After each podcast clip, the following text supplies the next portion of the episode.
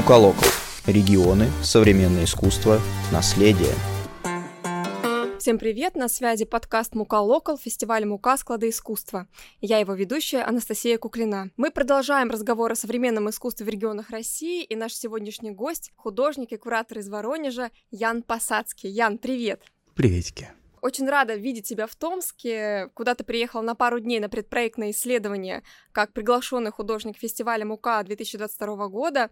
Поделись своим впечатлением о городе. В Томске я впервые, и несколько дней, проведенные здесь, в целом. Меня город приятно удивил э, наличием большого количества исторической архитектуры, деревянного зодчества. Это город с максимальным количеством наличников, которых я видел вообще в своей жизни. Чем-то мне напомнил Ярославль и, может быть, Тулу, но очень приятное впечатление, и мне нравится здесь.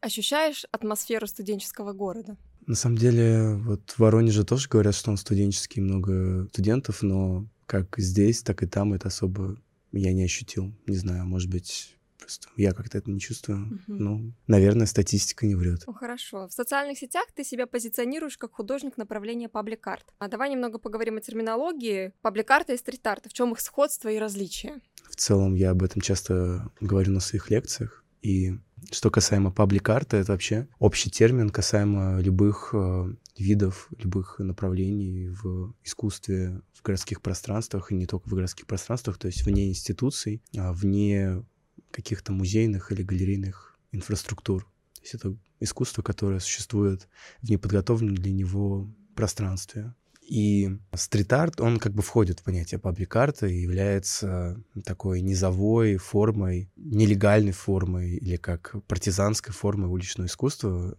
которые именно создаются без согласования с собственником или с властью и с прочими а, городскими структурами. Ну, в целом-то в понятие паблик-арта множество и прочих направлений в искусстве входят, и какие-то монументальные архитектурные формы, и перформативные, и хеппенинг, и те же флешмобы какие-нибудь станковые экспозиции, когда ставятся рядом с музеями какие-то инфостенды с э, информацией о каких-то, может быть, работах. Граффити в том числе, это тоже входит в понятие паблик-арт, то есть даже и субкультурные явления, и прочие формы искусства, даже там ленд-арт, и то, что мы можем встретить вне города, вне человеческой инфраструктуры, это все входит в общий термин паблик-арт. Ты говоришь, что стрит-арт — такое неформальное искусство, несогласованное, но как ты относишься к институализации стрит-арта, потому что в Питере есть музей стрит-арта. Сегодня власти активно используют стрит-арт для того, чтобы улучшать внешний облик города. То есть, получается, стрит-арт эмигрирует в паблик-арт таким образом?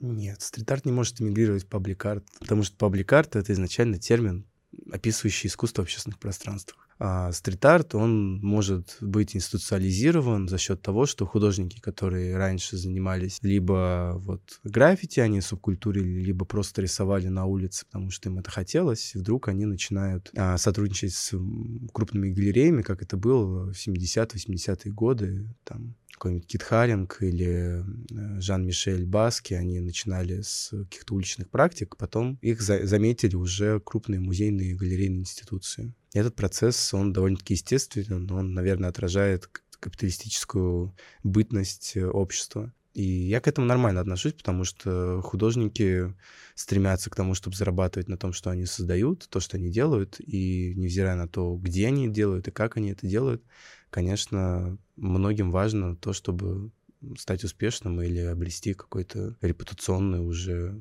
славу и фейм как художники. Ну, я задам тогда еще один Давай. такой провокационный вопрос, исходя из определения пабликарта искусства в общественном пространстве. Вот мы с тобой гуляли по городу Томска, и таким образом видели очень много искусства в общественном пространстве. Например, вокруг каких-то частных построек. Это, ну, как бы арт-объекты, созданные из покрышек, из а, пластиковых бутылок. Таким образом, вот это народное творчество тоже можно характеризовать как пабликарт. Да, несомненно. То есть э, это наивное искусство и наивные формы искусства, это тоже можно характеризовать Джакарт как э, э, паблик-арт. То есть это просто его некие формы иные через такие низовые практики, потому что люди самоучки, у людей нет художественного образования, они себя пробуют и создают то, что им кажется красивым, то, что их отражает как личности, возможно. Ну и в целом это все ресайкл, что сейчас тоже довольно-таки популярное направление. Ну вот ты с большой заботой относишься к старой архитектуре Воронежа, но при этом работаешь в поле уличного искусства, которое не всегда трогательно относится к тем же памятникам архитектуры. Как ты для себя разрешил вот этот конфликт вандализм vs искусство а, на территории города? Скажу так, что в целом художник э, уже сам может решать в поле его деятельности, как он будет работать с городом, если он занимается паблик-артом. Наверное, какое-то мое архитектурное образование мой бэкграунд э, к, по отношению, в принципе, к архитектуре и городу, он не позволяет создавать э, какие-то агрессивно настроенные на среду вещи. Я скорее, наоборот, придерживаюсь к гуманизации среды через а, уличное искусство. Искусство способно менять городские пространства, улучшать их, приводить их к определенным а, степени благоустройства, что также через искусство можно заниматься благоустройством и в целом переосмыслять эти пространства, в которых мы находимся в повседневности. А можешь назвать несколько своих работ, которые так или иначе работают с проблематикой сохранения культурного наследия? Ну, их было довольно-таки много, и та же серия из мультиков — это вот все и конец, как бы такие отчаянные уже скорее выкрики на эту тему. И было пару акционистских работ, выбора нет. Такая была проекция, мэппинг на здание уже снесенного хлебзавода в Воронеже. И еще пару было подобных проектов. И моя первая работа «Время», опять же, она тоже про а, сохранение архитектурного наследия. И мне, в принципе, довольно-таки часто такой лейтмотив отслеживается в моих работах про что-то уходящее, и ты пытаешься зафиксировать это уходящее через такие эфемерные памятники, которые угасают вместе с этой же архитектурой. А скажи, была, был какой-то такой социальный эффект от твоего искусства в плане того, что ты привлек внимание к памятнику архитектуры и вдруг его сохранили или начали реконструировать? Были скорее прецеденты с тем, что некий скандал вот как раз на фоне разрушения там хлебзавода вдруг это все каким-то образом принял должную огласку и работы были приостановлены, но затем бизнес не щадит, и все это продолжилось. В общем-то, каких-то очень счастливых хэппи-эндов прям я бы не скажу, но в целом какие-то были изменения хотя бы в сознании, в каких-то, не знаю, может быть, в реакциях людей на это. Ну вот совместно с э, твоим коллегой, художником Мишей Гудой, пару лет назад вы открыли мастерскую в квартире Дай-5. А, расскажи, пожалуйста, о философии пространства и некоторых главных итогах на сегодняшний день. Что вам удалось сделать? А, начну с того, что три года назад э, я еще, будучи даже не занимался современным искусством, я был просто ассистентом у художника Вани Горшкова и заканчивал архитектурный университет. Мы познакомились с Мишей и решили с ним сделать э, совместный проект, э, мастерскую, тире квартиру. То есть это была бы мастерская для нашей работы как художников. А, но это пространство изначально мы открыли с таким широким ивентом, большим, э, с выставкой, с диджей-сетом, с барбекю, и пришло где-то до 300 человек э, в нашу квартиру, и, в принципе, на территории была такая большая тусовка. И после этого мы решили продолжать выставочную деятельность, и уже три года мы занимаемся этим проектом, как выставочным, и у нас есть и уже отдельная мастерская в соседней квартире, арт-резиденция, библиотека, большой фонд работ, который мы собрали за эти три года. И своими силами создаем э, выставки современного искусства в Воронеже. В Воронеже тоже не особо э, много есть э, куда сходить вариантов, особенно в теме современного искусства, поэтому мы там являемся довольно таким заметным поинтом в туристическом маршруте по Савриску городе. Ты к нам заглянул в Томск в рамках своего гастрольного тура по России. В настоящий момент ты курируешь фестиваль «Морфология улиц» в Тюмени, делаешь проект для арт-кластера «Октава» в Туле. В связи с этим у меня к тебе вопрос. Э, какие тенденции ты можешь сейчас выделить в рамках развития регионального современного искусства? Наверное, основные тенденции — то, что оно есть, и то, что оно в целом пытается развиваться, а не стекает только в Москву. Да и в целом, если ты приезжаешь в Москву, ты смотришь э, местную сцену, там очень много приезжих художников из регионов просто. Москва — это то место, где тебя могут э, скорейшим образом увидеть, заметить, но сейчас как будто бы, находясь в регионе и делая там какой-то заметный проект, ты, наоборот, можешь привлечь себе гораздо больше внимания, чем будучи в Москве, теряясь в местной повестке. А поэтому, наверное, лично для меня мой путь быть в Воронеже сейчас и делать там проекты, как будто бы довольно-таки выгодный и удачный вариант того, как репрезентировать себя не только как художника, но и как куратора.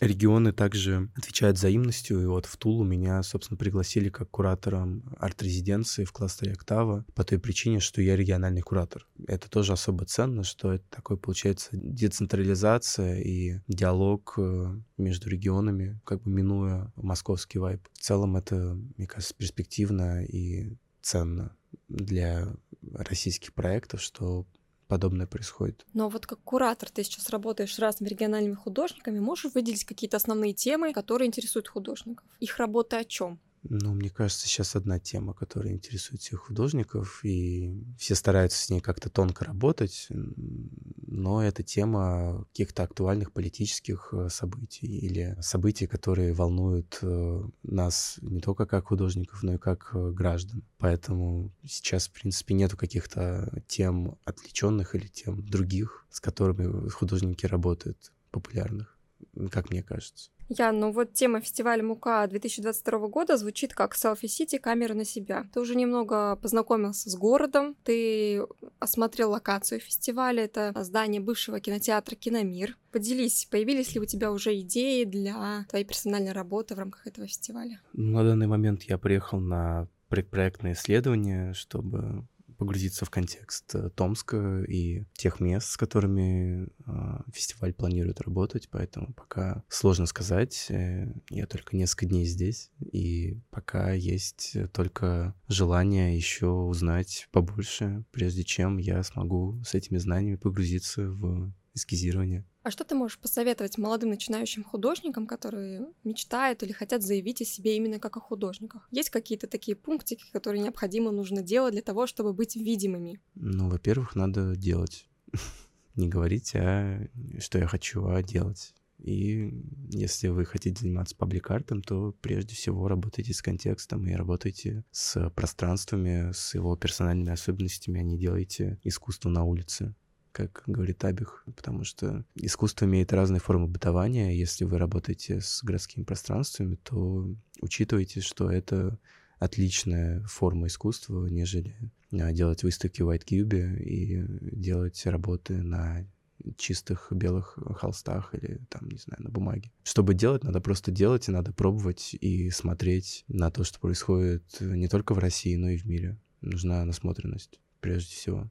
Ну вот, к слову о насмотренности, а за какими авторами ты посоветуешь следить молодым художникам? Я не могу выделить каких-то авторов, я скорее могу выделить институции, за которыми я слежу, потому что все авторы, они там более-менее показаны. Это, во-первых, агрегаторы, платформы по типу Цветник, QNB, Flux, Куба Парис. Из э, российских галерей это Плега, Фабула, типа Виноградов, галерея моих коллег в том числе. В Москве есть хороший электрозавод, есть открытые студии винзавода, в принципе, что делает винзавод, можно за этим наблюдать. В целом в России мало где показывают какое-то большое а, иностранное искусство, потому что сейчас мы находимся в какой-то информационной блокаде, и есть э, лишь акцент на искусство, которое сейчас показывают в регионах, в том числе и мы в Воронеже показываем довольно-таки молодое и новое искусство. Ориентируемся, опять же, на кейсы, на проекты, которые происходят не только в России, но и в мире. Спасибо, Ян, тебе за разговор, за то, что ты приехал к нам в Томск и так э, профессионально и тонко относишься к подготовке своей работы. Для тебя очень важно исследовать город, понять контекст. Ну и для нас это важно, потому что сам фестиваль Мука, он тоже сайт специфичный, работает с конкретной территорией. В этом году мы работаем также с памятником архитектуры, бывшим зданием Киномира, и всех приглашаем к нам на фестиваль смотреть молодое искусство, региональное и нерегиональное, 2-4 сентября. И до новых встреч!